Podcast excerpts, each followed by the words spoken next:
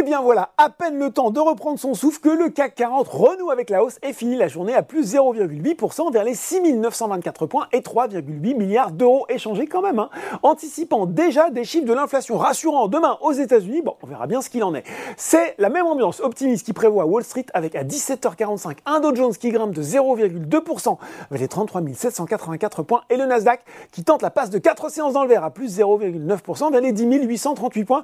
Je vous parlais hier hein, de l'accès de sur Bed Bass and Beyond. Eh bien, il se poursuit aujourd'hui avec un titre qui gagne plus de 52%. Attention, tout de même, hein, tout cela est très très spéculatif et très risqué. Alors, si on regarde les valeurs en hausse à Paris, eh bien, on retrouve toujours un petit peu les mêmes noms en ce moment. Orpea n'en finit plus de rebondir et accélère encore l'allure aujourd'hui pour finir en tête du SBF 120 à plus 14,3%. C'est un peu la même histoire pour Atos qui, après une année 2022 a oublié, fait pour l'instant partie des grands gagnants de 2023 avec une progression de 35% depuis le début de janvier.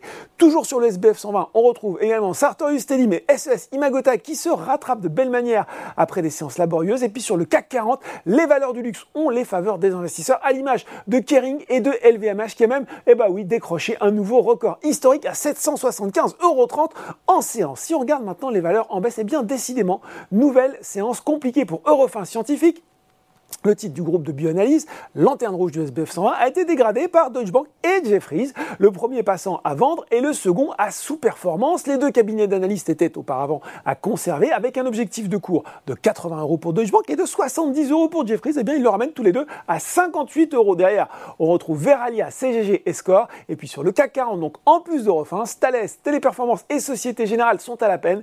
Airbus perd lui un peu plus de 1%. L'Avianeur, qui a annoncé avoir livré 661 avions commerciaux en 2022 contre 611 années précédentes, c'est bien, mais, mais c'est en dessous des attentes des analystes et loin des 720 prévus par le groupe. Le président d'ailleurs d'Airbus, hein, qui l'a reconnu en invoquant toutefois, je cite, la complexité de l'environnement opérationnel. Voilà, c'est tout pour ce soir. En attendant, n'oubliez pas, tout le reste de l'actu, éco et finance est sur Boursorama.